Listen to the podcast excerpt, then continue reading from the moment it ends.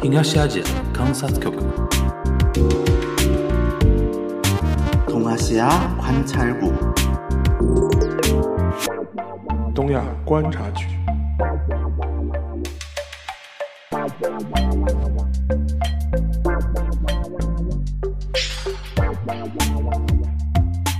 Hello，大家好，我是樊一茹，大家好，我是安欣。欢迎收听东亚观察局啊。呃，非常高兴跟大家 报告一个消息，就是我跟沙老师时隔时隔多少月？上次我们见面是在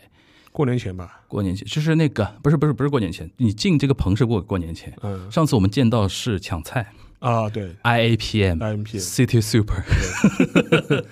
对吧？从那个时候之后，就是一直没有在线下见过。对。啊，今天终于我们沙老师隔了半年重回棚里啊，嗯。我们也是东亚观察局非常不容易，又是一个线下面对面的一个局，终于开始了啊。嗯。今天我们这期节目呢是分成两趴，一趴是我跟沙老师的一个呃对谈嘛，嗯。还是聊一聊那个这次那个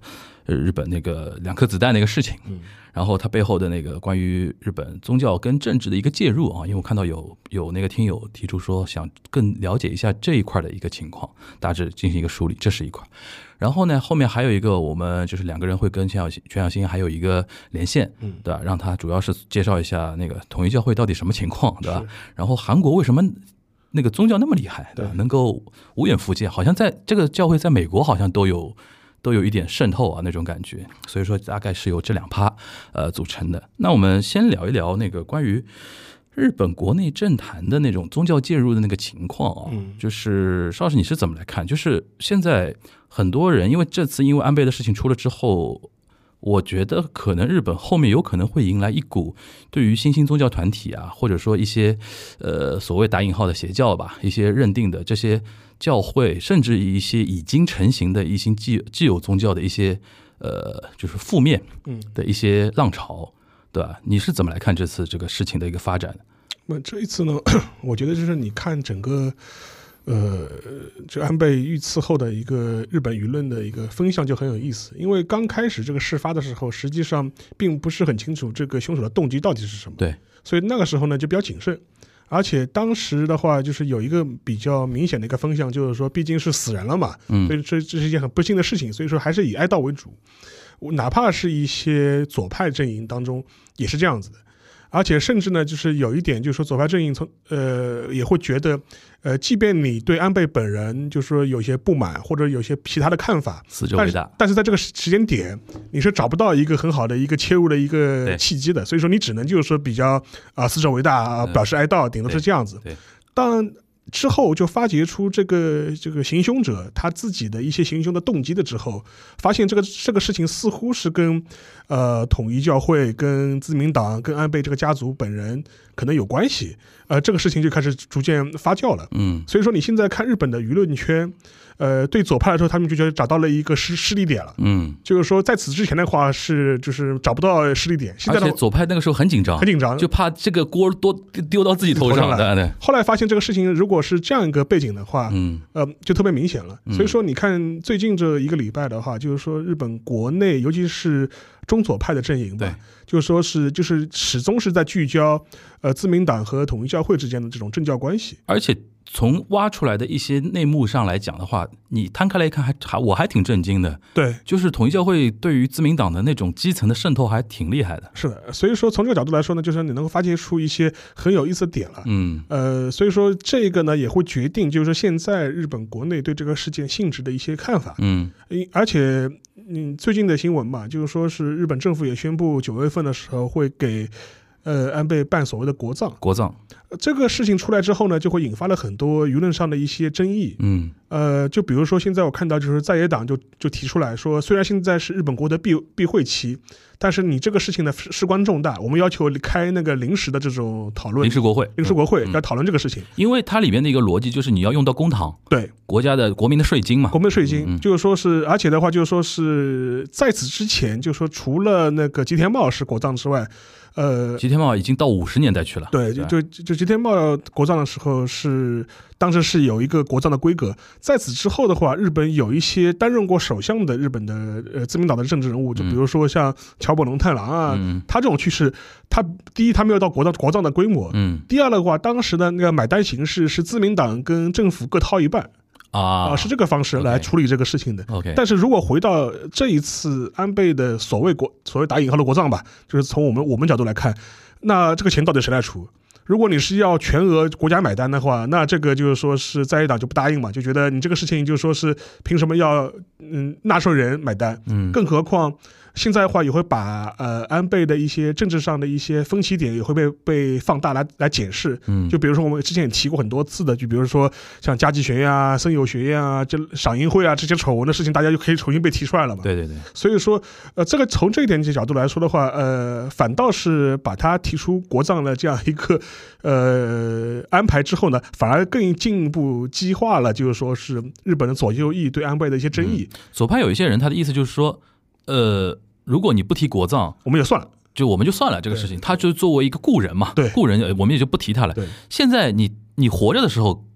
压榨我，对。现在死了还要用我的税金的钱对去给你办葬礼对，很多人就觉得这是他们一个很重要的一个一个着力点，对而且这个在左派的支持者中间其实是有市场的。有市场的。嗯就说是你看现在的话，就是日就日本的一些，比如说它的一些社交媒体啊，或者一些一些新闻的媒体上面，就会嗯发现出来关于这个问题的讨论就非常的激化。对，而且日本政府方面就是说也不得不承认，他说我们注意到就是说是对这个事情有争议，嗯但是我们政府会呃做好向国民的说明，嗯对吧？这做了做了做类似这种表态，但是我觉得。呃，从呃现在的日本呃当权者，就是岸田文雄的角度来说，呃，他这个事情也是不得不做的一件事情。嗯，就是说，如果你不给安倍这样一个所谓的国葬待遇的话，他们自民党党内不答应，右派不答应，右派不答应，所以说他现在我我从我角度来说，我我就觉得岸田文雄更多是把这个包袱丢出去了。对，反正我从我首相角度来说，我答应给他国葬。嗯，至于之后引发的很多争议啊，这种吵闹啊。嗯。那这个责任就不是我了，就是你们自己，你们自己去跟左派对线去吧。我记得那天就是我私底下还发了个就是微信给你嘛，嗯，我说，哎，我觉得岸田这一招还蛮妙的，是。就是本来他不宣布国葬的话，不那么快宣布国葬的话，他中间可能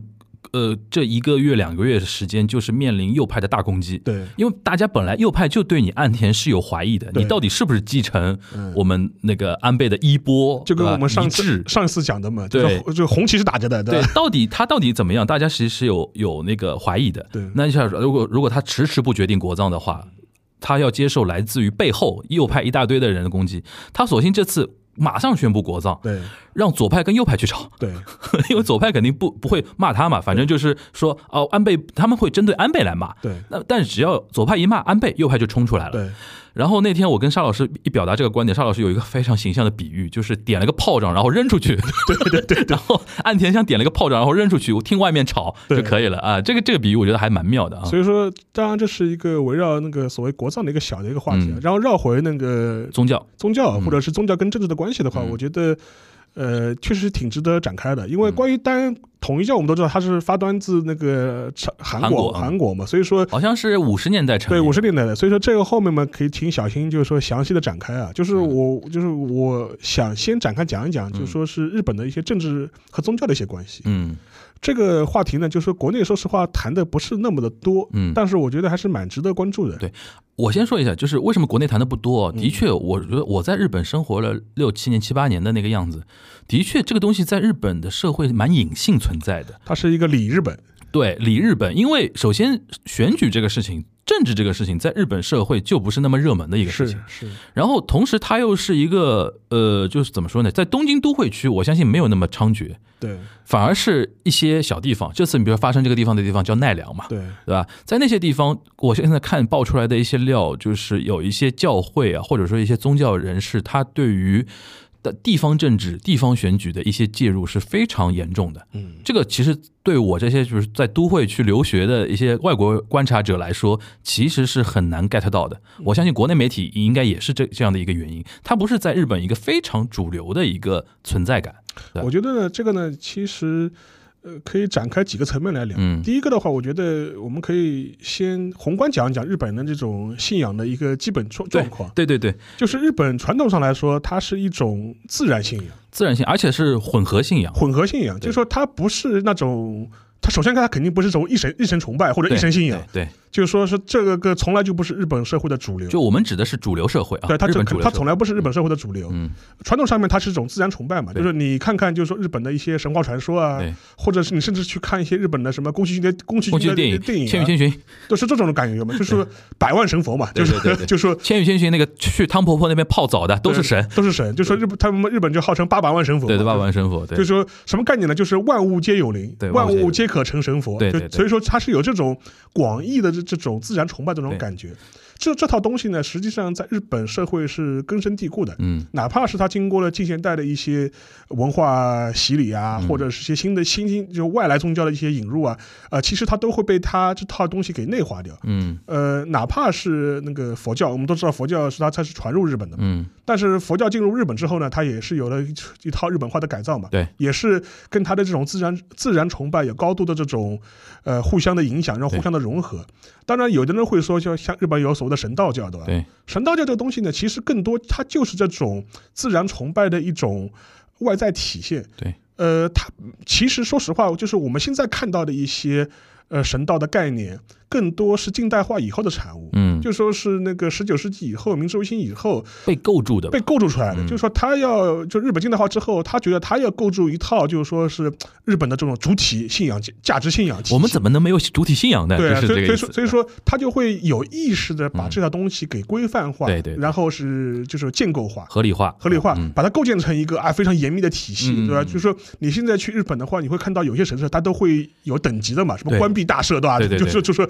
就是就类似于神社也是有等级出云大社，对吧？啊，他就是，然后他们会会给他一个等级啊，这这个这个是什么国国家神社，这是一个关闭神社。对对对，所以说，这种概念本身的话，其实就是一种近代国家化以后的这种产嗯物。但是这套东西呢，说实话，呃它嗯是一个近代的东西，它不是一个传统上就是有这样一个等级很森严的这样的很逻辑很严密的这样一套体系。嗯它更多就是一种自然信仰的一种外在的一种延伸啊，或者这种阐发。嗯然后呃，很长一段时间，就是日本的佛教跟日本的神道教之间是互相融合的，融合的，就你中有我，我我中有你，就是就说这是很奇怪嘛。嗯现在你觉得，哎，神社旁边有庙，庙旁边有神社，感觉很奇怪。对对但是传统日本来说，这是一个很自然的事情。对，而且对于大部分的普通日本人来说，他也没有特别严格的啊，我信什么教我就要非常虔诚，别的教我都不信。日本人也有种什么，就路过了庙啊、神社都要拜一拜都要拜一拜。对，所以说，或者说你哪个庙是求什么比较灵，对对吧？哪个神社求什么比较灵，它有也有这样的东西。所以说对普通日本来说，他没有一个非常严格的我一个很指定的一个重要性。们这么说好了，普通日本人生活就主流日本人，他的生活的形态是这样的，就是结婚在教堂，对然后出生在神社，对死了以后葬礼在寺庙嘛对。这次安倍就是这样的嘛，最后是在那个东京那个增增上寺，对吧？还给一个什么那个叫什么法法号一样的，对吧？给就是然后什么紫紫紫云紫云院很长的一很很。长很长一串，呃，这个还有一点就是，你看日本人，他平时那个过元旦、新年的时候，嗯，他呃就是参拜，元元旦就是元旦晚上的时候呢，他是要前夜的时候呢，他就去神的呃神社对，参拜，明治神宫嘛，明治最多是明治神宫，门各个各个神社去参拜。对。然后嘛，但是那么头一天嘛，要他要去烧头香，对吧？对，浅草寺，天早寺这就很奇怪嘛，你前一个晚上在神社里呃神神社里拜，然后第二天早上嘛去去庙里面烧头香，对。这个在日本是很普遍的这种。他把它统称为叫哈兹莫的对哈兹莫德，就是哈兹莫的，对。这是一个非常普遍的这种呃嗯。社会的文化，对。所以说对。日本人普通来说，他是没有一个很严格的一个信仰上的一个啊很强烈的区分啊，这个是很少的。对，呃，这是一个第一个层面，就是一个传统的文化日本文化的一个背景。嗯然后回到现在讲的这样一个政教关系的话，其实有一点可以稍微提一提，就是说是。呃，日本战后的一个社会现象之一，就是有所谓的很多新兴宗教啊，的新兴宗教团体的新，兴宗教团体。然后我们讲的中立一点，叫新兴宗教。嗯偏就是说讲颇一点的话，讲讲的就说是主观色彩浓一点主。观色彩的浓一点，或者是讲的露骨一点嘛，很多很多大部分都是邪教。对，以奥姆真理教为代表对的，这些东西呢，严格意义上呢，都是所谓的新邪教都是都是都是新兴宗宗教团体，对，但它后来变成邪教了，对吧？对或者或或或者或者是我们把它认定为邪邪邪教了邪，教，对，这是个概念。所以说，我觉得这一套东西呢，在日本的战后是非常的蓬勃的，对非常非常蓬勃的。呃，有可能有几个原因吧。就第一个的话，就是说是日本战前的话，就说是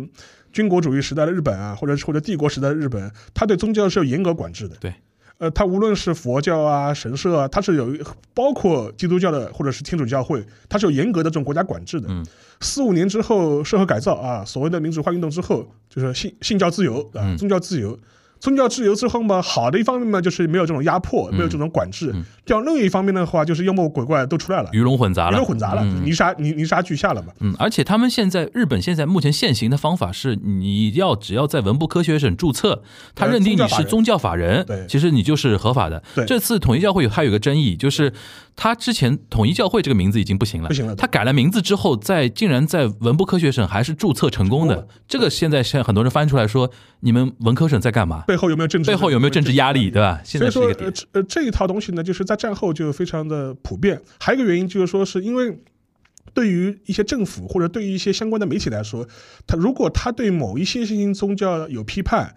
很担心自己被扣扣上什么什么迫害新教自由的这种帽子。嗯嗯嗯所以说，基于这点呢，就是也会也会有投鼠忌器的这种状态。嗯嗯所以另外一点嘛，就是说是一个方面是战后的话，就是说百废待兴对吧，社会比较凋敝，那么人们非常倾向于寻找一些精神上的寄托，嗯就是也给这种社会的土壤，嗯。这是一方面。然后到了七十八十年代以后呢，就是又又由于日本经济高速增长啊，就是说是社会非常富足，人富足之后呢，就是会有精神上的追求，所以说这是有前后两个阶段。前一个阶段是寻找精神寄托，嗯。脱离苦难苦难，摆脱苦难的现实；另外一方面是现实都已经非常富足了，所以说开始追求精神嗯精神空虚了，对吧？就是这是两个阶段，嗯。但是这两个阶段都是给予了这种所谓新兴宗教它的成成长的土壤。嗯。呃，所以说这也是解释了日本战后为什么有这样一种呃新兴宗教特别多啊，就我们称之为打个引号“百鬼夜行”的，嗯就说 就它既有社会土壤，也有法律和制度上的土壤，或者说是空间给它。空间空间。有有嗯空间给空间就是说，所以说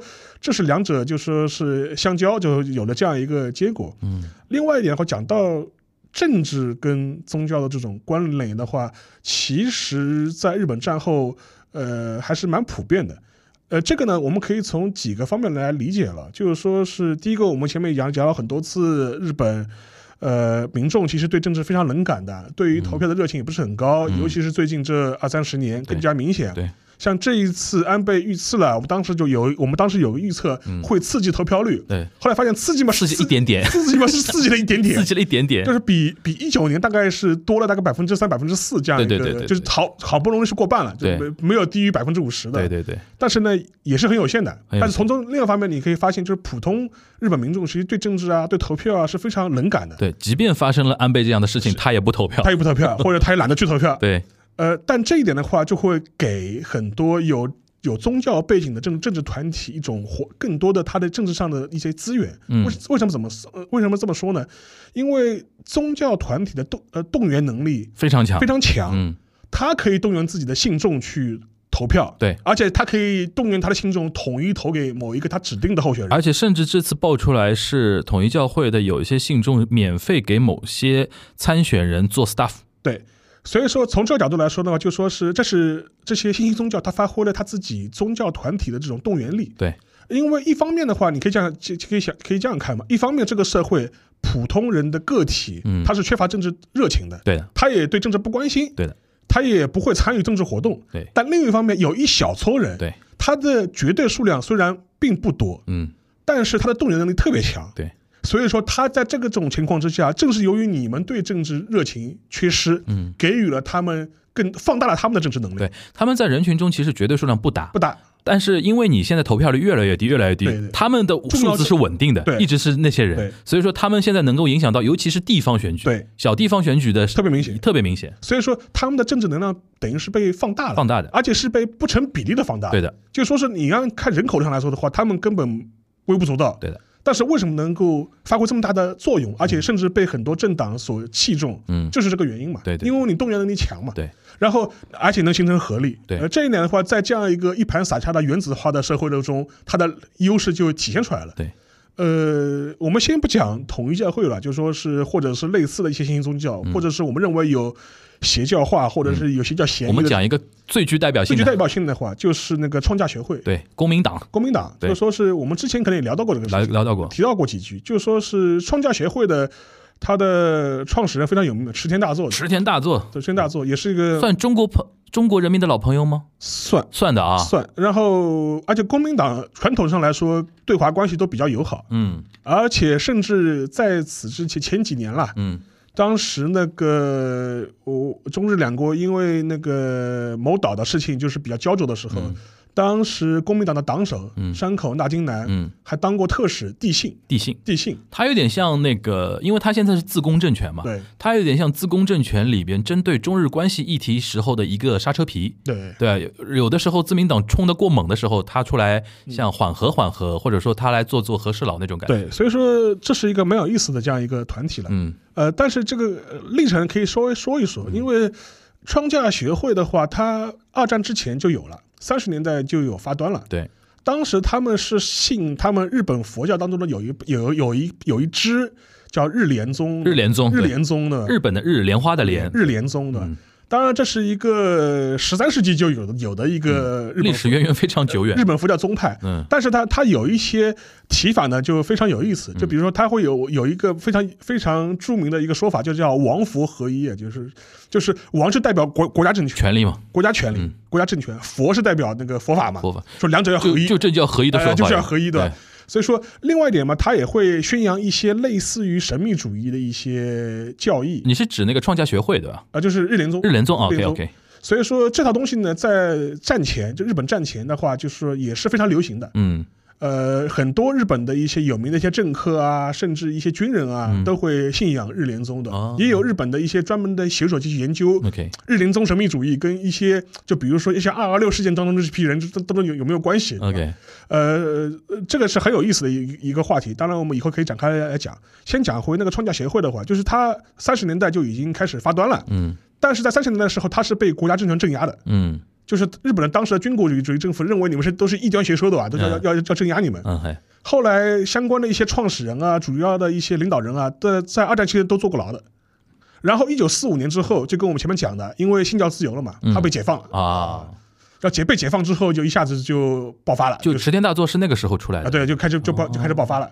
然后呢，后面的话就是因为他们的一些呃营销做的也比较好，因为我们可以想象，平成大作他一天到晚出书嘛，跟什么、跟我世界名人对谈，对吧？对对对对就就出了一大堆这种东西，就营销做的比较好，嗯公关形象做的比较好。然后在在五十年代、六十年代的时候，他们的呃基础盘就开始越来越稳固。而且到目前为止，它也是在日本战后发展最成功的新兴宗教。我那天看了一个数字，我不知道真假哦，因为在呃那个日推上看到的。创价学会现在大概在全日本大概有一千万左右的所谓的会员，嗯，哇，我这个还是蛮震惊的，这个人数还挺多的，反正他有些会员们有可能是这种，我我我觉得这个数字可没那么积极的会员，对吧？有可能是登登录会员这种。有可能是历历史累计，历史累计啊，有可能是历史累计数。现就现在的活跃的人应该没那么多，现在活跃的人应该没这么对。大概可能顶多一百万了吧。对，就说可是我能最有名的人叫石原里美，所以说，呃，他在五十六五十年代的时候，他就是可以按照前面提的，他去自己登记了，就是说是那个创教协会的这样一个名称，以创教协会的名字名字就是成成为一个宗教法人，成为一个宗教法人，而且他也成为了一个独立的宗教，就叫就叫创教协会。嗯然后的话，在此之后呢，他也开始进军那个政界，进军政界。然后在这个时候呢，他就显示出了他在一些地方基层选举中的一些动员能力。能力 OK，然后的话，也发生过一些相关的一些政治上的一些风波吧，嗯就比如说，呃，嗯，有些丑闻，就比如说一些选票的造假啊，嗯或者是选票的一些伪造事件啊，甚至也发生过一些他跟左派政党的这些一种恩怨情仇的这种这种仇杀，或者打引号的仇杀了，就没有到杀这个程度了，相爱相杀，相爱相杀。嗯，就比如说跟日本共产党，嗯他从六七六七十年代就互相对打，就是我就就一直对打，一直一直一直打到一九七四年七五年，嗯当时是双方是签订了一个呃停战协议，叫叫什么日创什么协议啊，就是类似说，就是双方就是就是就是约定，就是说不再互相攻击，对吧？然后就彼此尊重彼此的这种，大家各自努力就可以了。呃彼此就是尊重各自彼此的意识形态，就类似这 OK，OK 类似这种状态。OK，但是呢，呃，创价学会比较成功的一点就是说，他在六七十年代的这个过程当中呢，呃，他通过公民党这样一个政党，嗯然后逐步实现了他的一个呃怎么说呢主流化。嗯，呃，公民党这个党本身的后援就是创价价协会这个是在日本是大家都都是知道的。而且实际上面就是最早的时候，那个石田大作提出的口号就是要用呃公民党实现王佛合一的王佛合一来了王佛合一的这种理念。OK，直到七十年代的时候，因为他在此之前，他一直会被比如说像社会党啊，或者是日工啊攻击，他说你搞那个政教合一嘛，政教合一这个不符合日本宪法嘛。对对对，所以说到了七十年代以后，嗯呃，创教协会逐步开始推动公民党的这种非宗教化，就是说，至少在名义上面，在制度上面，就是说把一些呃，就比如说相关的一些章程里面，就是把个创教协会的影子给在里面删掉了。就是你要做一个标标准准、完完整整的一个白手套，对，就说是包装一下你。包装一下里面，就就然后就然后比如说他在那个党章里面，就是把一些涉及到创价协会的一些全部删掉删掉。嗯同时呢，也开始象征性的去招募一些非创价协会的人员入党。啊，修饰修饰，修饰嗯，同时呢，公民党呢，他自己的一些社会定位也发生一些改变，就比如说，他就会定位自己，我们是庶民的党，庶民的党。就是我们跟自民党也还是有区别的。自民党它是要，它是一个权贵的党，对吧？权贵我们是，我们是庶民的党，嗯，我们是是代表，就是说是老百姓的。他们好像是更接近基层。对，因为你想，宗教本来就是基层是他们最大的市场嘛，所以穷苦老百姓在日本的话，可能底层平民可能对于那个创价学会的一个影响是更深的，对。对吧？然后虽然就是说是在五六十年代的时候发生过一些创价协会的一些争议性的一些事件，嗯就比如说一些选票造假啊，甚至牵扯到一些经济上的一些问题啊。但是总体而言，在七八十年代以后，创价协会类似的一些传闻呢，相对来说还是比较少的。嗯就是负面形象、负面消息没有那么多。嗯而且更何况嘛，就是说他也开始积极投身一些慈善的社会事业，什么办学校啊。一现在日本有创价大学的，创价有有有有有，创价大学、创价中学，对对对然，后搞一些推动一些人文的国际人文交流，的？对对对就是比如说他跟对华的关系上面，对，这样的话，把他的姿态啊、形象啊，就维护的相对来说比较好。嗯同时呢，公民党至少在形式上面又做到了一个去宗教化，所以说相对而言，它算是一个主流化比较成功的新兴宗教。嗯所以说在此基础之上呢，就是公民党他自己的政治那个基础呢，也就变得越来越稳固。嗯更何况他无论如何，他还是有这样一个创教协会的这样一个背景在，嗯也导致他在在历次选举当中呢，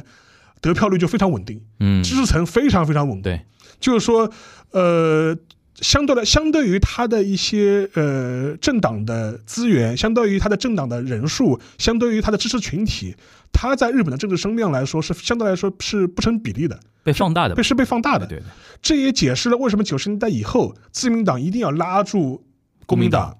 来组建一个联合政权。对，而且实际上面，如果我们反过去看九十年代初的当时日本政坛的乱局的话，嗯。国民党不是天然的站在自民党这一边的，对的，自民党也有是有一个争取和讨价还价的一个过程。对，就是所以换句话说，国民党虽然是一个相对自民党来说，它是个小党，嗯。但是它绝对有资本去跟自民党讨价还价，提自己的一些要求或者这一些想法的。所以说，在此之下，在此之下，自民党也是希望绑上国民党，能够稳定自己的一个基本盘。对。因为他他当时九十年代找找上国民党的时候，自民党当时已经失去了所谓单独对，过半绝对过半的那种实力了，所以一定要一定要找一个，但找的那个里边呢，又不能找那种意识形态跟他特别对立的，对立的，对然后国民党又体现出一些，哎，我在这一块儿是可以有柔性的，对。可以商量的，而且更何况，就像我们讲，因为他的基层动员能力特别强，嗯，选民群体特别稳定。对，特别稳定，特别稳定。对，所以说你找到他的话，你就你就是能够保证我每年有十几个众议员肯定是被选进去的，对的，而且这些这些这些位置基本上是不变的。对的，而且在于呃，就是只要是自公政权执政的话。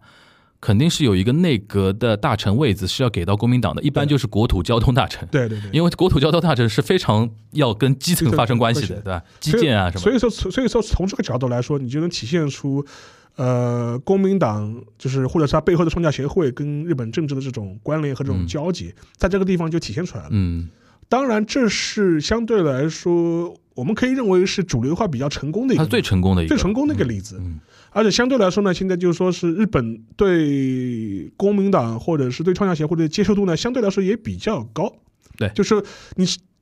至少一个普通日本人看到创价协会嘛，就觉得啊、他们有点怪，但也不会觉得他们是什么十恶不赦或者是非常奇怪这种状态。我自己的体感上来讲，近十年对于创价学会的负面的观瞻是在减弱的。对的，因为他现在的确就是可能自己的存在感一直在往下减，往下减对。就是选举的时候他就冲出来了，对平时他不会再多说什么。对的就，选举的时候属于那种，就比如说，尤其像呃前段时间不是那个呃参议院选举嘛，东京选举区不是要选出六席嘛，对然后被那些就是选举评论员说啊，公民党那一席是指定席。对 s t a t i c 就是你只要一开票就可以宣布当选了对，就是这些人就是给他的，对因为他有一个标准嘛，就比如说你到了，就东京所有的选民大概比如说有个三四百万票，就夯不啷当加起来三四百万票，到了你到了比如说二十五万票以上，你就有一个席位。对就公民党呃那些创价协会那些人。就是就本来支持者就超过那些人了，就是你只要一开，呃，这这啊，呃，宣布六个席位里边已经有一个，这个叫指定席，所以说他在东京啊，包括一些地方选举的时候，尤其是一些中选选举区、大选举区，比如说两两席以上的那种位置，基本上他都能确保一个，对这是他的现在最牛的一个地方。对，所以说从这个角度来说呢，呃，创造协会也好，公民党来好是比较成功的。对而且他现在已经主流化了。主流化他已，经主流化了，他已经主流化了，就是说是，呃，但是反过来说呢，也有很多呃负面的例子，嗯或者是我们称之我们可以被认为是邪教的例子。嗯最典型我们像奥姆真奥奥姆真理教一九九五年那个毒气沙林事件，其实奥姆真理教当时八月张后也提出来过，我们也要也要学国民党吗？我们也要王佛合一的，就是我们也要就说是搞成那个，嗯就说是要介入政治，要改造嗯改造国家。嗯，当时他发动了这些相关的一些恐怖袭击嘛，其实背后也有这种政治意图的嘛。对对虽然我们认为是很很疯狂的一个事情，对对对但是无论如何，他是有这样一个野望，政治上的野望，对，这就是一个比较负面的例子。嗯。呃，然后另外其他有一些像类似的有有一些党，呃，就比如说，呃，有一个日本有一个哎一个非常神经病的一个一一个宗教组织叫幸福科学，幸福科学教，幸福科学科学幸福科学党，对。它有个党叫幸福科学党，对对对。然后你你在日本选举的时候，每次选举都会看到这样一个党冒出来。对的，幸福科学教的背后呢，其实就就幸福科学党背后就是它就有一个教有一个宗教组织叫幸福科学教，对对，它幸福科学教，它你可以说他既不幸福，也看上去不更不科学，就不科学。更，不科学。就是我可以跟大家举个例子啊，就是他那个教宗吧，应该算。对，叫大川什么龙龙法。龙法的，是叫大川龙法吧？他属于有一个独门秘籍啊，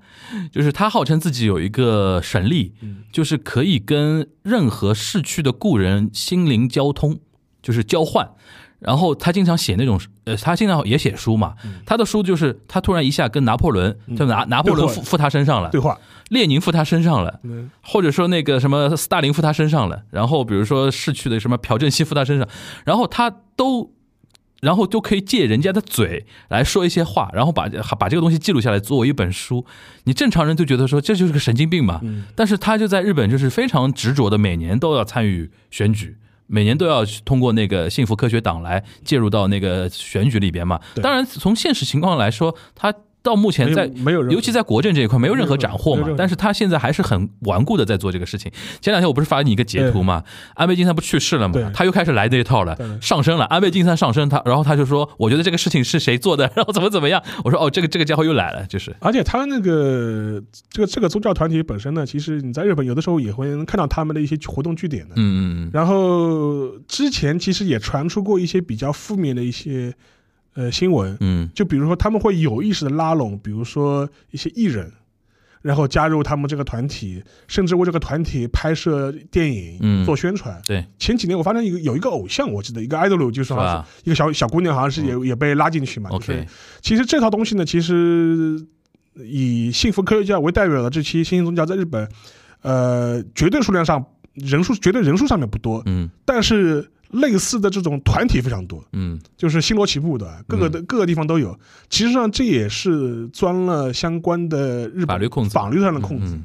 然后另外一点吧，其实这背后嘛，其实也很简单嘛，你搞这种团体，绝大部分都是都是为了敛财。对，因为你一旦成为宗教法人之后呢，你在税收税收上面能够享受很多税收上的免税。免税的一些优惠，嗯，然后从中呢又能骗取很多呃宗教的一些捐款进贡，进贡。嗯，其实像这一次那个统一教会，统一教会，其实也是类似的事情。就他那个川呃山上彻野的母亲嘛，对。对吧？就是据说是捐了一亿日元了，对。对，加上房产啊，加上什么的，对，然后这个事情本身的话，实际上面嗯你也能看出来，这种类似的这种新兴宗教的一些性质啊，或者是一些比较负面的一些案例在这在这些地方能够体现的就特别明显。而且另外一点的话，就是说新兴宗教在日本特别的繁盛啊。其实某种程度来说，也是跟日本我们最早提到的一些日本的一些传统的一些泛神信仰或者这种自然信仰也有关系。嗯你可以想象吗？如果你是一个嗯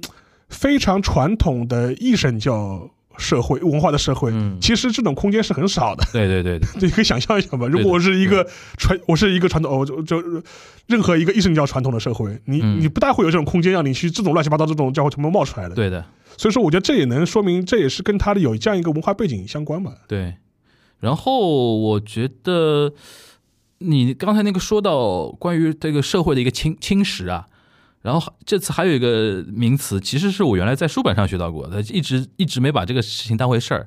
就是叫灵感商法。啊，灵感商法就是我们中文的灵感跟日本的灵感不是一一个意思啊。中文灵感就是那个啊，你是创作有的灵感那种的，就是日日文的灵感商法是什么意思呢？就是就是那就是装神弄鬼，然后来卖你东西。通灵，通灵，然后通这个通过这种，比如说那种，比如说像那种什么卖你水晶球啊，或者是你，卖你护身符啊或啊者，是你你就是你你的祖上托梦给我了，对对对对对，通过这种所谓的灵感，对就就是然后来做一些生意，就是叫灵感商法。呃，然后现灵感商法在日本社会，其实我现在看起来觉得问题还蛮严重的，对对吧？然后我那天看了一个最极端的例子，呃，这次那个山上彻野这个案子出来之后，有一些律师协会的人，有一批律师协会是干嘛的？就是那个因为灵感商法而受到一些侵害的一些呃原告，对他们的代理律师的一个组织协会，他们常年在跟那个呃就是打官司嘛，对在跟这些宗教宗教协会或者跟一些地方政府，甚至跟日本中央政府在进行打官司。他们有一次出来呃开发布会，就是指出说统一教会他因为这个灵感商法的这个问题，他们其实已经接触到太多的受害者了受害者对。然后有一个非常夸张的例子，就有一个律师拿出一本黑呃黑皮的一个封面的一本书，有点长得像那种圣经一样的那种很大的一个封面。他说这本书，呃，统一统一教会卖教众多少钱一本？大家可以猜一猜。嗯，就就就就邵老师，你可以猜一猜，就类似于像我们这样桌上这这本这本书、哦，一千万，呃，你说日元吗？三千万日元，就换成现在的汇率，一百五十万人民币一本书啊。对，他说：“他说难难以置信，我看了哇，这这就真的就是人在那种环境下就被洗脑了之后，就真的什么傻事都干得出来，是对这个我印象还挺深的。就是灵感商法这次被提及之后，很多人就是很多人就在互联网上就就是就是怎么说呢，也也也可以叫举报吧，就是说啊，我们家谁谁谁受过这个侵害，对我们家谁谁谁受过这个侵害。现在可能在那个日本互联网上，在媒体平台，很多人就是因为山上彻也这个案子，导致了很多一些清算啊，一些一些指控又又就一下冒出来了嘛。对。然后的话，就说是这一次，这这一次的话，其实也有一些相关的一些律师啊，就跟你前面讲的，他那个嗯律师团体就有点像这种。呃，新兴宗新兴宗教受害者国赔律师的，就是属于这种这种公益律师，公益律师对公益律师就帮你争取权益，维护你权益啊，对，帮你打官司。然后的话，其实还有一批的话，是一些日本的一些新闻调查记者，嗯，长期跟踪这些新兴教会的一些新兴宗教的一些呃负面消息。负面消息的一些记者。就比如说，我最近看到现在是日本的参议员了，叫有方有田方生。有，田方生，有田方生。嗯。然后他他之前是一个调查调查记者，嗯，呃，对调查他今年七十岁了，其实年轻的时候是调查记者调查出身的，记者出身，嗯。然后他之前他常年就跟踪过呃统一教会的一些新闻。嗯。按他的说法，他他上礼拜在一个电视节目里公开这样说，他说实际上面两千年初的时候，呃，日本就是相关的警方其实就把统一教会纳入了自己的一些调查事业当中去了。他们当时有个说法，呃，那那段我也看了，嗯他是在那个朝日电视台一个早间的新闻节目嘛，然后他就说，呃，当时他听警视厅的高层官员说，统一教会其实那个时候是排在奥姆真理教之后对第二个要被他们处理处理的一个团体，嗯，后来当时这个活动，呃，就是因为有政治上的压力，对他明说政治压力，就是政治压力，所以就没有被调查下去。，对。所以这个事情呢，就是说是也引发了现在日本互联网上的一个那段传的很广啊，对高度的一个关注，而且与此同时，大概也就前后这几天吧，嗯。那那个事情的前后那几天，NHK 也是做了一个相关的一个访问。嗯，当时的话也访问到一个是专门做一个社会研究的一个学者，江川少子好像是个女士的，一个女士，嗯。然后然后她也是对那个新兴宗教问题，她也是有很长时间的跟踪的研究的。嗯当时也是谈到这个问题的时候，她也是在谈同一教会的一些相关的一些负面的一些背景的一个嗯。历史的时候，嗯。突然被 NHK 的那个主持人打断打断嗯，插播广告。聊别的东西了，或者是后面插播广告，对这个这个视频也被人家拍下来，我们就觉得 NHK 什么意思？对，你什么意思？大家觉得得现在更恐惧的一点就是，是不是真的媒体圈层、媒体圈层都被他们辐射到了？呃，可以这样看，就嗯说是相关的一些调查的一些新闻啊，你会发现一个特点，嗯，往往是日本的周刊媒体在对跟，呃，这个大媒体不跟进，大媒体比较谨慎。对，这个呢有几个原因啊，就是如我们先。先我我们先排除有阴谋论的一些问题在，就是背后有什么交易啊，或者是是或者是有些权力渗透啊，这个我们先不去讲它。主流媒体对这个事情比较谨慎呢，可能有几方面原因。第一个就跟我前面提到的一点，就是说是，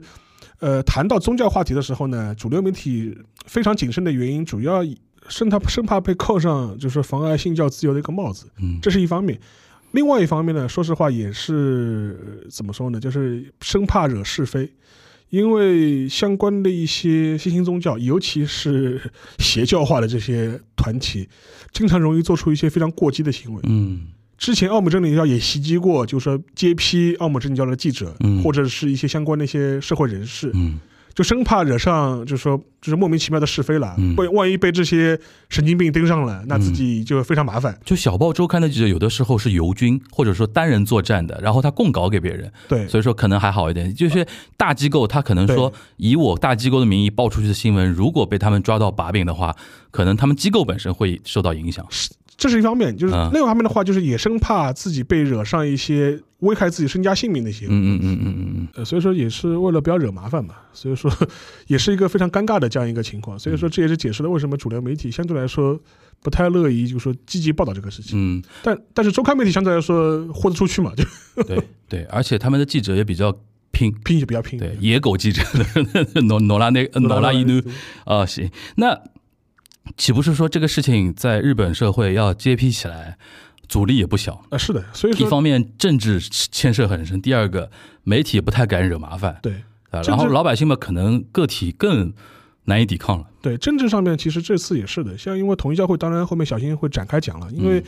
其实统一教会对自民党的内部的渗透，其实或多或少也是有的，嗯。甚至很多人就发现很多议员的一些政治秘书啊，嗯，其实可能或者都是统一教会派出去的。可能都有统一教会的背景。你知道这两天他们在开玩笑嘛？日推上那个日本议员不是个人账号嘛，嗯，或者他们 Facebook 啊各种 SN 的账号，他们现在忙死了，都在删自己。跟嗯统一教会相关的团体的活动的出席照片，因为他们要选举的人对，参，就是像你上次提到嘛，就婚丧喜事都，要去人家拜拜。就对吧？去去 speech 一下，演讲一下，然后露个脸，这很正常嘛。其实上次安倍那个那个 video message 也是这个有有点这个意思，但是现在大家都很紧张，怕自己被贴上标签，天天天在那里删。而且其实就是现在，其实我看到的日本的一些相关的一些统计的数据，就是统一教会其实现在在日本的人数其实并不多，嗯，大概也就四五万这样、这样一个规模了，也不会再再再但他打法现在比较高端了，啊、对，走就深走深入到走精英路线了走。精英路线了？所以说这这是一方面。另另一方面的话，就是说是他现在的，呃他现在其实名字都已经不到统一教会，嗯，他改了一个什么宇宙和平什么乱七八糟。什么那个什么家庭联合啊会，对对对对然后有一个段子说，现在不是日本那个内阁有一个新的省厅嘛，叫儿童家庭厅嘛，嗯对。本来叫儿童厅，对。后来就是因为，竟然是因为那个自民党在统一教会的影响下施压，嗯。让文文部省就是就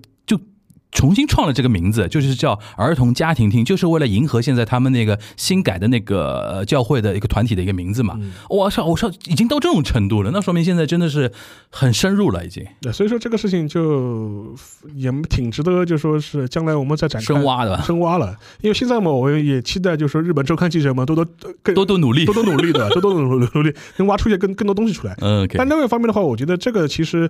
呃，其实对日本的很多这种议员来说，他出现在这种场合或者发这种什么祝贺消息，更多来说，你说他对这个教会或者这个组织有什么特别的感情呢？也有有的时候也就我相信啊，对大部分人来说也未必。嗯，更多就是照本宣科，照本宣科啊，所有场合我都拜一拜的，对对对，就反正反反正只要有票就行，对。到了教堂说阿门，对。到了那个庙堂说那个佛祖，对，就就就这样，就就这么回事，就这么回事嘛。就是说我之所以跟你们亲近，也也就是因为你们能够给我选票。嗯。就是也就这么回事，是这么回事。所以说，我觉得其实这个话题呢，就是现在日本针对安倍，其实已经后安倍，就是后安倍时期了，就他被刺杀之后的时期了。对，现在呢，本来我们以为会在政治纯政治领域进行一个发酵，是。然后现在看起来这个事情还复杂了。对，一是政治，然后第二个就是宗教的一个渗透。未来日本是不是能掀起一波对于新兴宗教团体的一波反思的浪潮，或者说限制他们的一些呃存在感？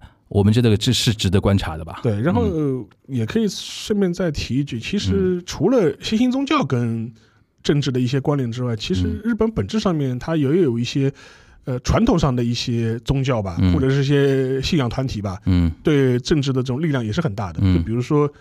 有一个叫什么日本会议，日本会议，日本会议背后嘛，它又有一个组织叫神道政治联盟。对对对对，神道政治联盟，但它这个有点像保守，就是。意识形态的那种对，就是这种右翼保守的意识形态，然后结合上近代化以后的神道信仰。我强调一遍，是近代化以后的神道信仰。对对对，不是传统的，不是传统神道神道信仰，近代化以后的传统神道信仰。然后他们有一个相关的组织叫日本神道政治联盟。对，然后他基本上所有的自民党党员几乎都是这个联盟的成员。嗯，他也有神道呃，这个神道政治议会呃什么恳谈会，就类似这样一个组织。对对对对。呃，上一届内阁就菅义伟的内阁，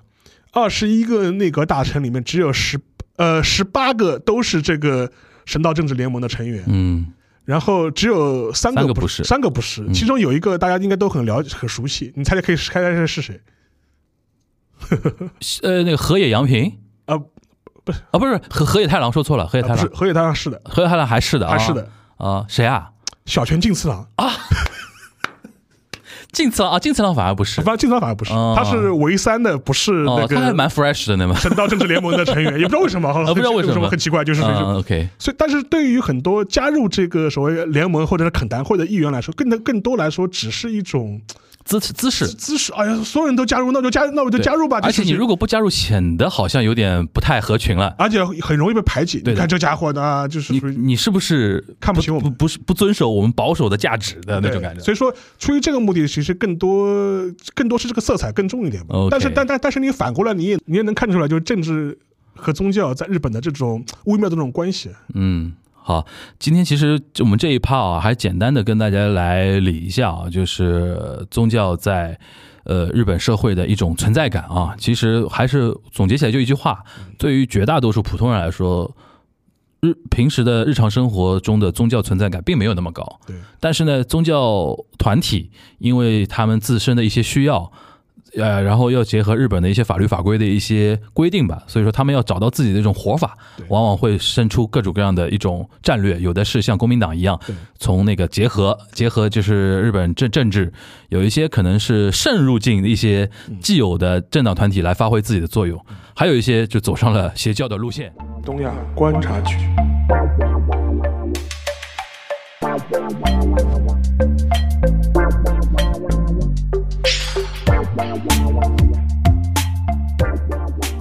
哎，Hello，我们来到了第二趴。这个先进入第二趴之前呢，要跟大家打打个招呼啊，因为一些呃技术方面的原因呢，本来是在一天完成的一个录制啊，现在要分成两次，而且呃这一趴呢，本来是应该是三个人的一个连线啊，比如因为我跟沙老师在线下，然后全小新在北京，我们的一个两地的一个连线。呃，因为现在分成两天了嘛，然后我跟沙老师说啊，说那个那既然也不用再我们两个人再凑一凑一起了，就是我跟小小小新这一趴连掉就 OK 了啊。再跟大家呃说明一下啊，这是前一趴录的时候，我们当时准备是一天要对两趴录完，现在等于是分成两天啊，但是也不影响那个全小新给我们带来一些关于韩国那边的一个观察啊。呃，正入进入那个全小新那个这一趴之前呢，就是还是跟大家提醒一下，今天我们这一期。呃，东亚观察局呢聊的是，呃，就是统一教嘛，统一教，呃，在日本叫统一教会啊，统一教它的一个问题和它在日本的一个渗入程度啊。前一趴呢，就是我跟沙老师大概说了一下，现在可能日本的一些新所谓的要新兴宗教团体对于日本社会的一个渗透，特别是在政治圈层啊，他们通过不同的一种打法啊，呃，让自己逐步获得某一种正当性。和一种呃政治实力啊，比如说通过国民党的那种方法之类的，呃，那到这一趴呢，就是想我们想要让全小新来回答一下了。就小新那个说到统一教啊，我个人非常非常好奇的一点，就是因为我们知道，可能尤其近几年以来啊，呃，给外界的一种感受就是日韩在文化层面的对立还挺激烈的，就是尤其像我当年在日本留学的时候。呃，一零年前后吧，经历过一波就是那种日本右翼反对韩流入侵日本的那种呃运动吧。因为当然这个运动也不是非常大型大规模的，但是当时有那么一波。然后再加上近两年日韩的一些外交方面的争执，给外人感觉好像他们在文化这个层面还挺隔断的啊。虽然那个历史上是有那个呃殖民时期啊和那个。呃，侵略帝国时，呃，就是日本帝国时代的那种侵略时期，肯定是，比如说像像日本现在还有在日这种人群啊什么，肯定文化上面肯定是千丝万缕的联系还是在的。但是实在是很多人可能跟我差不多，也还是蛮震惊的啊！一个韩国来的一个宗教团体，新兴宗教团体，能如此的在日本大行其道。而且好像看来，现在受他影响的信众有不少，而且这种钱方面的损失啊之类的非常巨大。那你作为一个韩国问题的一个观察者来说，你是怎么来看这个事情？你觉得为什么韩国的一个宗教势力能够对日本产生那么大的一个影响？呃，我觉得要说到就是为什么这个统一教应该来站在日本捅这么大篓子，我觉得还是要说统一教这个。宗这个所谓宗教的一个本身的特性啊，因为就是当然历史我们呢可能后面会详细讲，但是我可以说的很明确一点，统一教或者叫世界和平统一家庭联合，这是他们现在这个组织正式名称。这个组织有一个最大的特点是它的它下面有很多的企业，而且这些企业的特征都是将宗教的色彩最小化，进而去赚取更多的资本。这是这个统一教它本身一个很独特的一个特点。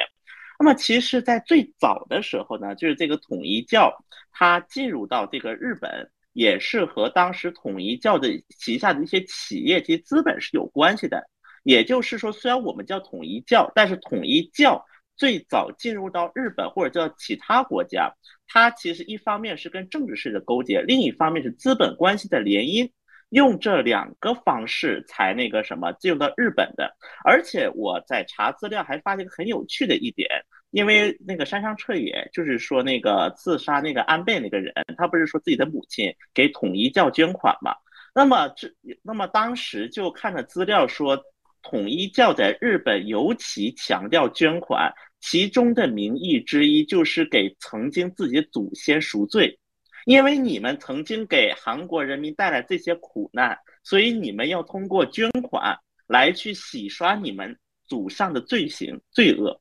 统一教是有这么一条在的，这是这也是日统一教在日本，它能够它去吸引就很多的捐款，它用非常独特且巧妙的方式吸引。那个捐款的一个非常重要的一个要素啊，当然我觉得呢，这个统一教无论在韩国还是在日本，它的这个兴起也有很多其他的一些原因，但我觉得这个是统一教这个宗教本身，它和其他日本或者韩国的新兴宗教所体现最大的差异之处。就是很多人会觉得说，日本比如说那个什么。呃，什么军国主义的余孽还在啊？然后他们没有那个谢过罪啊之类的。但其实就是你的意思，就是说，呃，韩国反而是用这种呃，他们内心深处的一些，就日本人内心深处的一些赎罪意识，然后来其实是卷了不少的钱，是这个意思吧？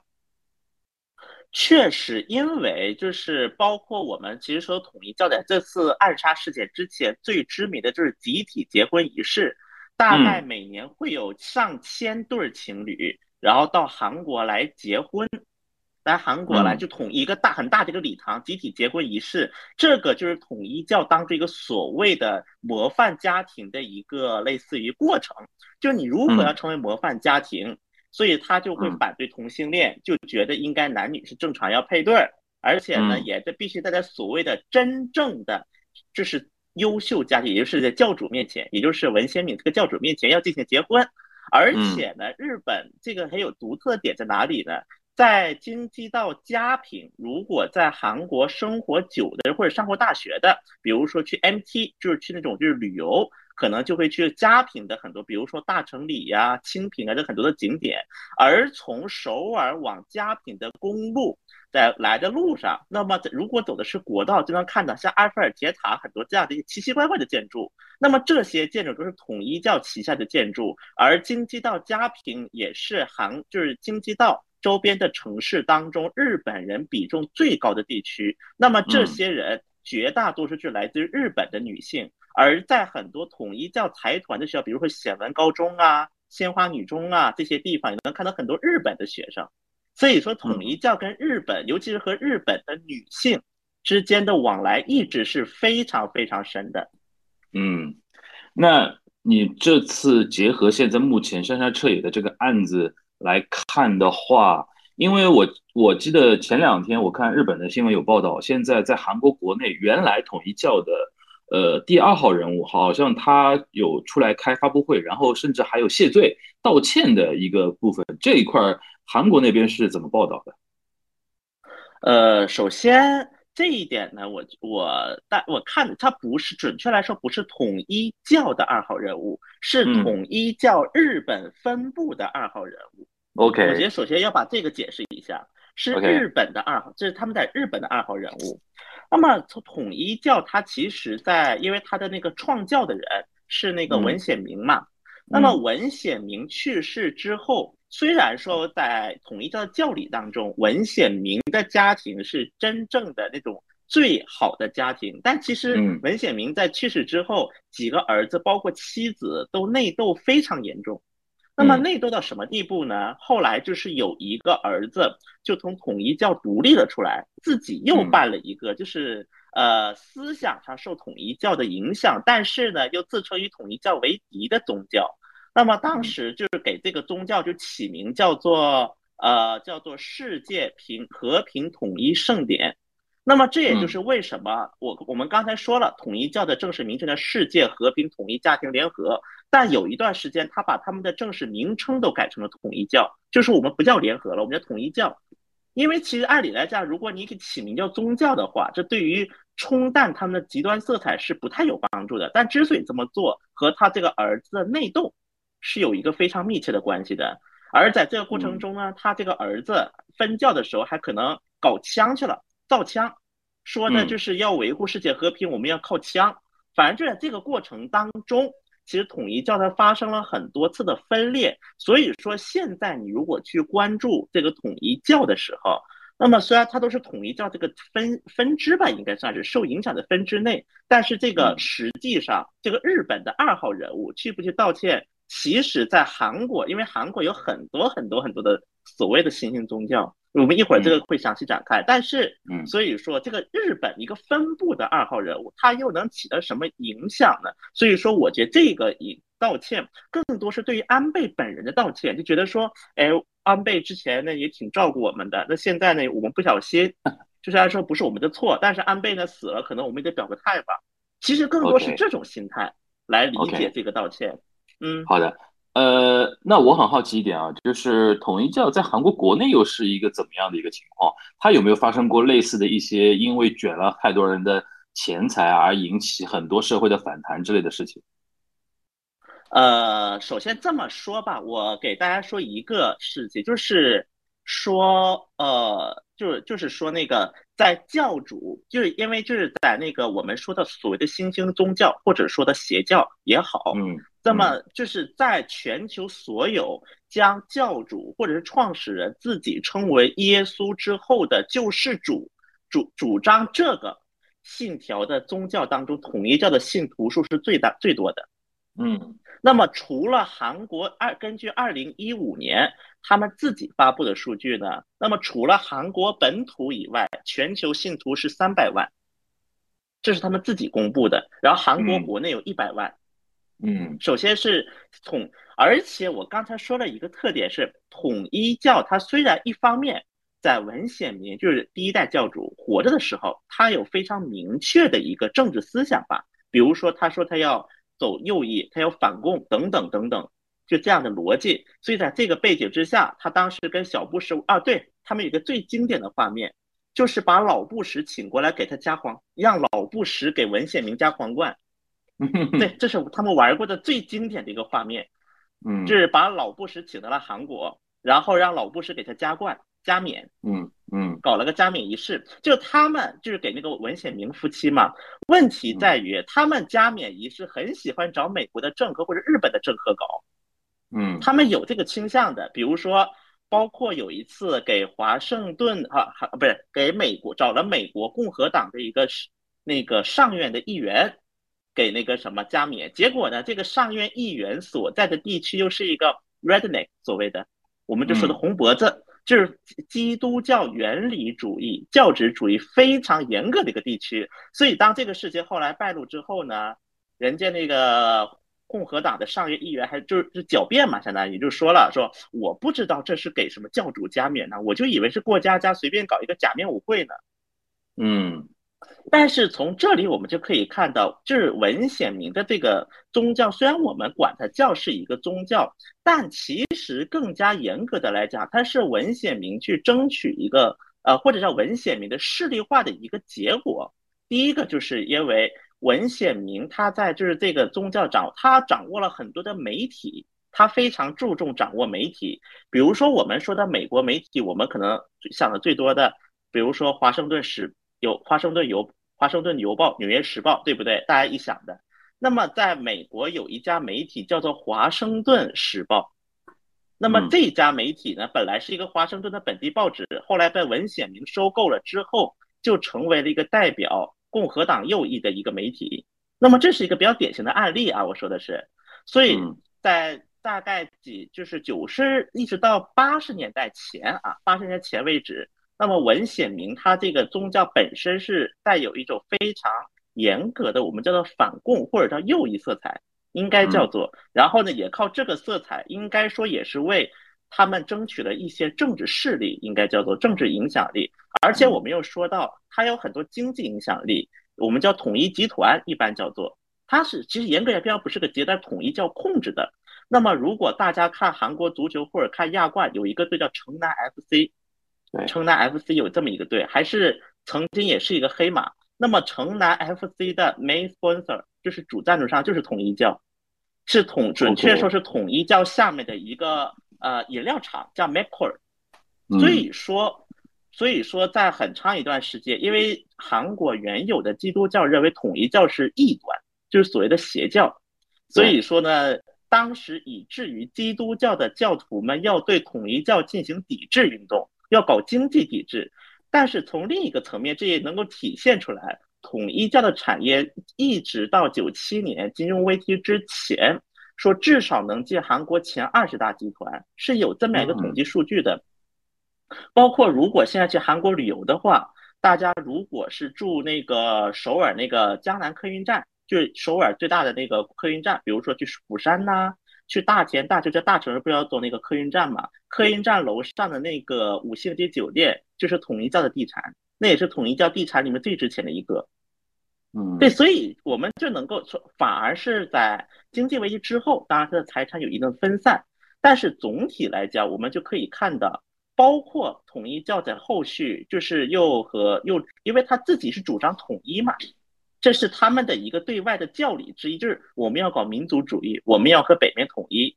这是他们的一个整体的大的梗概。所以到八十年代之后就开始和朝鲜又玩在了一起，应该叫做，以至于后来金大中曾经承认过，二零零零年的那个朝韩首脑会谈，在前期和朝方联络时利用的是统一教和朝鲜之间的联络网，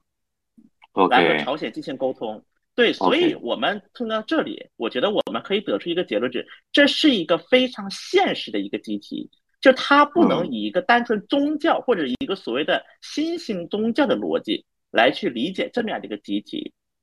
我觉得这是大家去理解统一教也好，理解为什么统一教能惹出这么大一个篓子的一个非常重要的一个 key word。嗯。那也就是说，其实，在你眼中，统一教其实是有有一点那种披着宗教外衣的政治实体，而且是一个有非常明确自己政治诉求、政治目标的一个一个组织吧？可以这么理解吧？对，我觉得可以从这个角度理解。嗯，那还回到那个问题啊，就是韩国有没有发生过一些惨案？就是有统一教的呃一些有参与过的，比如说呃，比如说跟钱有关的，或者甚至于跟人命有关的这些事儿。其实统一教的话，其实如果要说到真的人命也好，或者是引起社会大争议的也好，有一个宗教叫新天地教。如果大家对于韩国了解，都应该听过这么一个地方，因为主要是新天地教。这个在去年那个新冠疫情期间已经是全国闻名了。对，其实相比于新天地教或者其他的所谓的邪教。统一教算是在韩国来看是很守规矩的了，因为其实大家说的很多统一教的负面更多是一个钱方面的，就是因为统一教他们就是后来我也看过一些资料，他们说他们的捐款是非常巧妙的，就要求你捐款，他也不跟你说啊你必须给我捐钱，他也不这么搞，就他有很多巧妙的话术来让你自己愿意掏腰包。那么，比如说，对于很多对日本右翼疲惫的人来讲，那么他们的主张可能就是你要为你的祖宗那个赎罪，可能这就是其中的一个逻辑。所以说呢，我觉得还是那句话，能拿钱解决的问题就不算问题，尤其在韩国这样一个新兴宗教泛滥的国家，因为我觉得韩国和日本有一点是本质上是不一样的，就是呢，可能在日本，比如说我们说的创价学会。可能我们会说的这个，可能这个对两位可能也聊到过创创家协会，或者是在聊到，比如说那个什么叫幸福幸福教吧，那叫。幸福科学教幸福科学教，对幸福科学教，对对对，就是在日本，那么这些宗可能是会创立一个党派来去直接参与的政治，而在韩国的新兴宗教，他不会这么做，因为从此前的经验来看，无论是后来的全光勋，还是最早的统一教。创党之后的理想都不，这创党之后的结果都不是很理想。韩国民众也很难给这些宗教政党投票。所以说，在韩国这些新兴宗教的逻辑，它不是说我创党我要去做什么事儿，而是我去拿很多更控制更多的信徒。那如果是教主的立场，那么我通过这些信徒的这这些作为一个筹码，比如说去和政客去做一个交易，或者是把政客给拉过来。是给他们相当于是站台，站台之后，第一个能够吸引更多的那个信徒过来，第二个也是去交换得到他们想要的。我觉得这一点来看，韩国的很多宗教是他们是更现实的，而新天地呢，就是把这个发挥到一个极位。新天地它就是涉及的不是钱，包括还有什么监禁呐等等等等一系列的案件。所以说，在韩国相比于新，因为有一个又有个新天地。这么样一个奇怪的东西，奇葩东西了。而且呢，可能很多韩国与本土的一些基督教教派，他们也会做很多有争议的事情。所以，可能在韩国民众看来，哎，统一教也还可以呀。而且不要忘了，韩国还有个东西叫兵役，因为在韩国有个别基督教的教派是主张不服兵役的，就我宁愿进监狱，我也不服兵役。所以从这点来看，统一教又服兵役又交税，该干嘛干嘛，就感觉他的仇恨程度就没有那么强了。呃，那这次呃，统一教在日本惹出那么大的一个篓子啊，就韩国媒体有没有对统一教的观感发生一点微妙的变化呢？呃，我觉得首先从这一点来看呢，因为第一个还是比较遥远吧，因为从就是整体的一个结构来看，统一教或者因为统一教在韩国会导致国家元首或者前国家元首死亡的现实性还是比较低。因为我们也要看到安倍这个事情，它其实发生还是和统一教在日本它的一个传播趋势有关系的。因为统一教在日本，它是主张一个亏欠感，是主张的亏欠感。那么统一教它其实并没有必要在韩国怎么主张。它不可能在韩国说你的那个祖宗那个什么吧，有血债你要还吧，总不可能这么说嘛。嗯，所以说相比，而且我们刚才也说到，统一教它是有很多企业，有很多产业的，甚至有一些饮料厂，有足球队，还有房地产等等等等。那么我们从这些的一个地产这个资产结构来看，如果社会发生一个大规模动荡，对于统一教自身的事业是绝对不利的。嗯，我相信，嗯嗯，包括之所以新天地啊等等其他的邪教能够搞那么多奇奇怪怪的事儿，因为他没有这么多的资产。嗯，我觉得这个角度嗯，那最后我们花点时间聊一聊那个韩国的邪教问题就是专心，你从你的认知角度来跟我们聊聊，就是我们浅浅的分析一下，试着分析一下，为什么韩国的邪教会如此之多？它到底是跟韩国的社会的底层的一些哪些东西是有相关性的呢？呃，我这样吧，我在说这个问题之前，我简单介绍一个数据。嗯，韩国呢，到从建国一直到现在，就是不算官方啊，准官方，因为是官方委托智库调查的，应该叫准官方啊。韩国做过一次统计。对于韩国国内的宗教情况做过一次大摸底、大摸排。根据这个大摸排的数据来看呢，韩国总共存在就是可计数的啊，就是我们能数得到的叫可计数的宗教组织是四千八百个。哇，四千八百个可计数的宗教组织，而且这是零三年的数据，也就是说现在可能只增不减。OK，那么韩国的宗教的一个特征是什么呢？我觉得啊，韩国的宗教我们不能用所谓的一个普普通通宗教的概念去理解它，在很多的时候，就比如吧，我举个最简单的例子，在韩国目前最主流的宗教啊是那个基督教，基督教都是新教，对，是新教有是最基最最典型吧，应该叫做应该叫最典型。对，那么就那么在韩国，因为韩国呢与全球的那个情况不太一样，在韩国新教它也分很多教派嘛，比如说亲理会啊、长老会等等等等。那么在全球只有两个国家长老会是最发达的，在那个新教的教派当中，一个是美国，一个是韩国。嗯，而美国可能大的长老教教派也只有两个，可南南长老教、北长老教。而在韩国呢，有一百三十四个挂着长老教名字的教派。哇塞！对，就比如说啊，我举个最简单的例子：大韩基督教长老会和韩国基督教长老会和大韩新教长，这是三个不同的教派。因为它教会前面都是挂教派名字嘛。嗯。首先，基督教新教内部就已经出现了这么多的分化。因为在韩国的一个神学的发展过程当中，就是它的一个宗教，它带有了一定的土俗信仰的色彩。我们这么解释，叫祈福宗教。就比如说，我说啊，信教可以得，就已经不是可以得永生的概念了。就信教可以赚大钱，信教可以让孩子上好学校，这是非常朴素的信仰。因为确实，我们看历史来看，相比于美国这样的环境，当美国的长老教。进入到韩国的第一个长老教，它有长老这么一个装置，类似一个设置，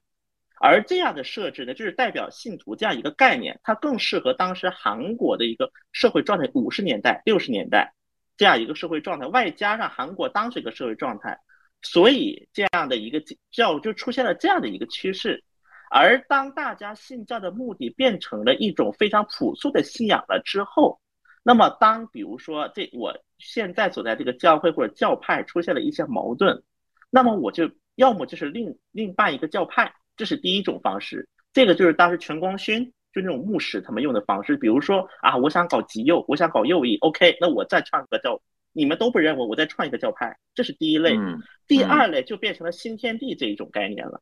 就我再创一个教，我直接以基督教，比如说新教做一个梗概，我再创一个教出来。嗯因为在韩国的整体的一个社会环境来看呢，就是确实创教的成本很低。嗯，就比如说今天，因为我们刚才说到了，它有长老这么一个概念，因为长老就相当于是这个教会的一个类似于啊一个教会的掌门人这样一个概念，掌门人代表。所以说，比如说我今天我看不惯这个这个牧师了，我就可以把我这些信徒带出来，我我也可以创立一个教，可能说难听一点就是。所以说，这是以韩国首先，它韩国的神学存在一个根基性的漏洞，外加上在五十年代、六十年代，韩国民众的精神世界确实匮乏。我们要这战争又刚结束，国家进入快速发展时期，精神文明和物质文明开始进入了一个相互不匹配的阶段。在这样的背景之下呢，那么韩国就出现了很多所谓第一代的所谓的邪教，那么就包括朴槿惠闺蜜。的爸爸创世的那个勇士教，就是当时的一个，你这叫勇士教嘛？那个教，就是类似这种宗教就开始出现了。就是说，我们不只有基督教的教，我们还把佛教什么就各种教的那种好的全混在一起了。但是后来呢，也是后来反正又是经过了时代的变迁吧，应该叫做。所以现在很多韩国的邪教就开始不主张这一套了，就是说我们把基督教升级了。升级版的基督教，其实像所谓的新天地，包括后来统一教，其实都说的是这一套理论。就是现在韩国的神学是完蛋的，是不行的，所以我们这个教更能够吸引人。甚至我记得在韩国有一个笑话啊，就是因为在韩，如果在韩国生活久了的人呢，可能都比如说多多少少被传过教，多多少少肯定都有过的。那么像有些传教可能很赤裸裸，就说啊，来我们教会转一转吧。那么像新天地的传教，它就非常的知名。他用六个月的时间内，比如说派二十个人、三十个人渗透在你的各行各业你身边。比如说你上大学，那么你的学姐可能是新天地，你的学长可能是新天地，你的培训班可能是新天地。比如说你去的什么咖啡厅，老板可能是新天地，就这种方式。他用这种方式一步步渗透进你的生活，以至于统一教啊，包括什么马那个什么玛利亚的什么帮助等等等等，因为韩国有很多其他的就邪教嘛，只要一听到他是新天地的，他们内部有指令，立马停止传教，因为搞不好给你给他传教的人都得被新天地陷进去，我就新天地太猛了，对吧？对呀，新天地尤其是在这个疫情惹了蜂窝了之前，因为。惹了蜂窝的之前，在很多韩国民众的一个观感来的，他们觉得，嗯，宗教嘛，是你们基督教内部搞事儿吧？就是，因为大家眼里可能就觉得说，哦，去个教会很正常啊，我也不一定真信上帝呀，我可能就是去找一些就是那个沟通啊，我可能那你们教派内部这些都我也管不着啊。但是因为新天地搂了太大捅捅了太大篓子嘛，相当于这次，然后就把新天地之前，比如说。监禁呐，什么捞钱呐，这全部给批出来了。有人去把这些事情给抖出来了。但是，所以我们就可以看到，韩国很多民众他之前对于这个宗教问题本身是比较冷感的，就觉得哦，你去信教了，那你去信这个教，只要不害到我，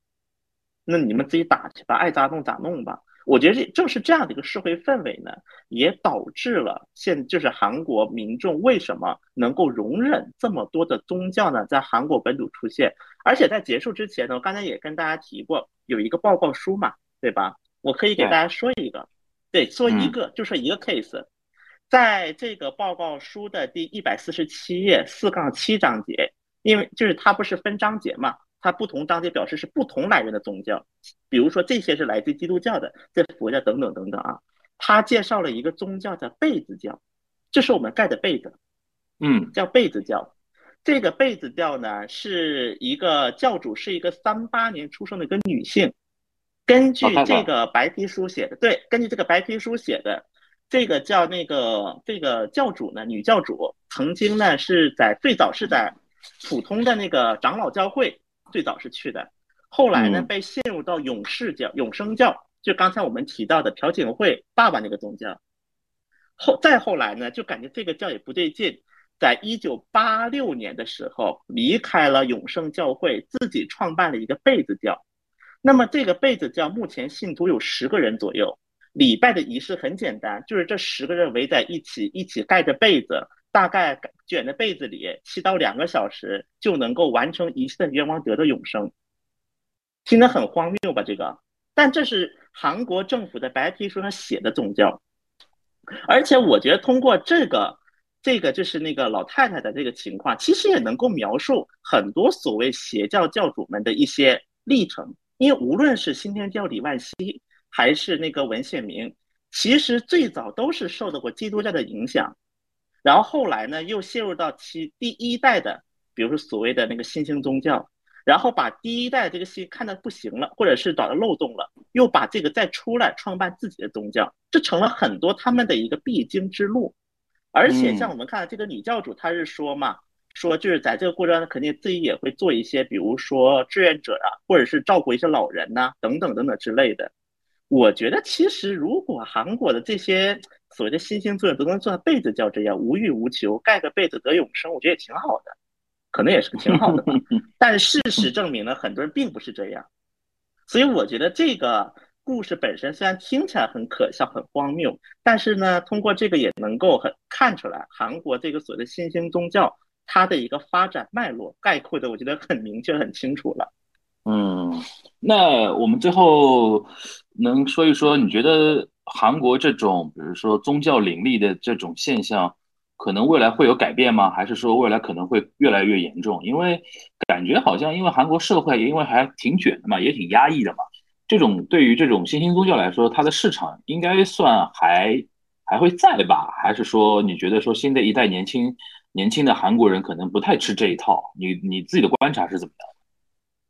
哎呀，其实，在疫情之前的时候，新天地就是一般啊，可能在包括大多数韩国人认为，比如说在大街上传教的，应该都是那种穿的特别邋遢，然后神经精神眼睛无动，就有就是那种没有焦点的那种状态，这种很空虚的状态去传教。这是很多韩国人曾经对于这种新兴宗教的一种刻板认知，但是新天地这个宗教出现之后呢，相当于打破了所有人的想法，因为他们就专门去找很多年轻的，比如说大学生，甚至很多首尔大的博士硕士，去参加他们这儿，然后把他们打扮的特别精神漂亮，然后呢去传教。所以说呢，就刚才我说这个是什么？就是。在韩国，其实反而有很多的年轻人，因为这后来新天地教就是相当于在韩国一行捅了个篓子之后，很多人就去开始查，才发现什么护士啊、公务员呐、什么首尔大的博士啊，很多都是信这个教去了，特别多数量。嗯，所以说呢，我觉得这个首先信不信这个新兴宗教本身，它并不取决于他是否年轻或者教育水平是否高，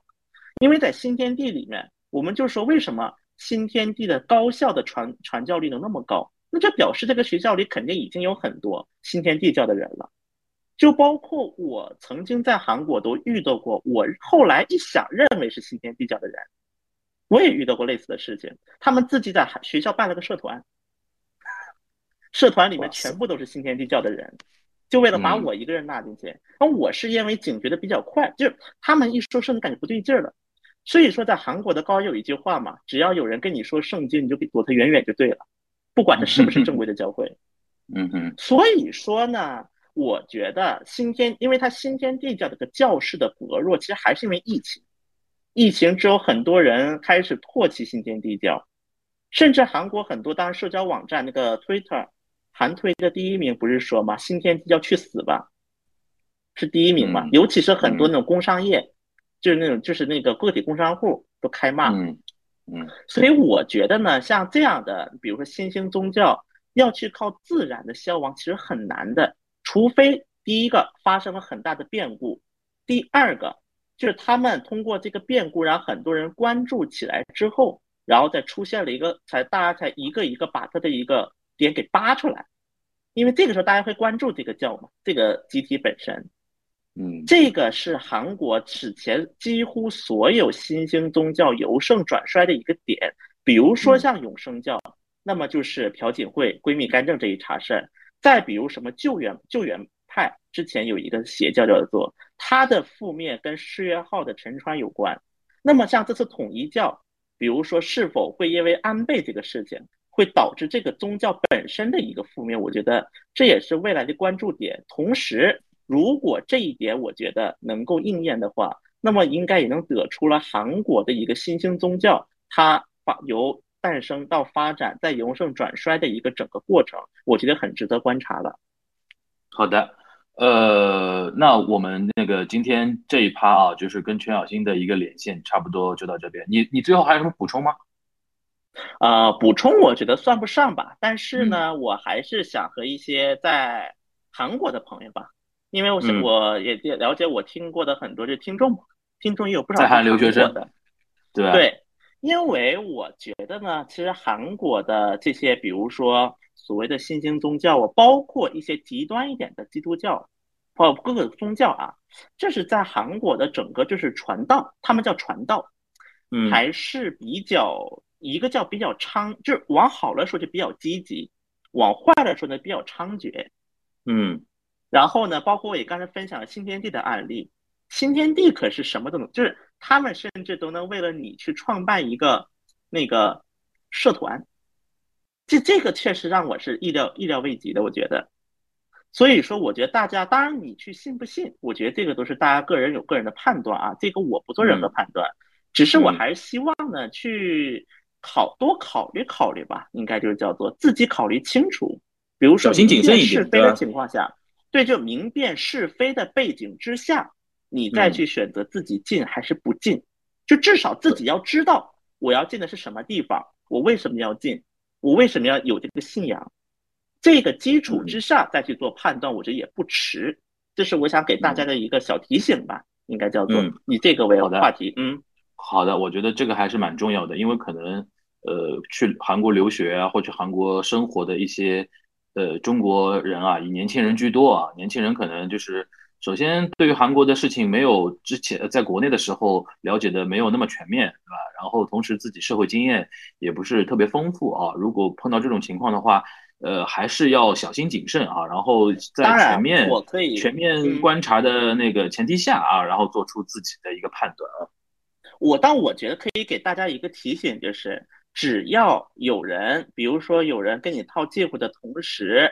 有。要不提圣经，要么提心理，比如说心理咨询。我觉得提这两个词的时候，大家就开始可以判断一下，嗯，就是来接近你的人是什么想法或者什么目的。当然，如果你觉得他比较合适，对你的心，然后呢，也对你的那个什么想法，那我觉得进不进的就成年人自己的选择了。我觉得，但我只是给大家提个醒，至少进的时候知道自己进的是什么地方。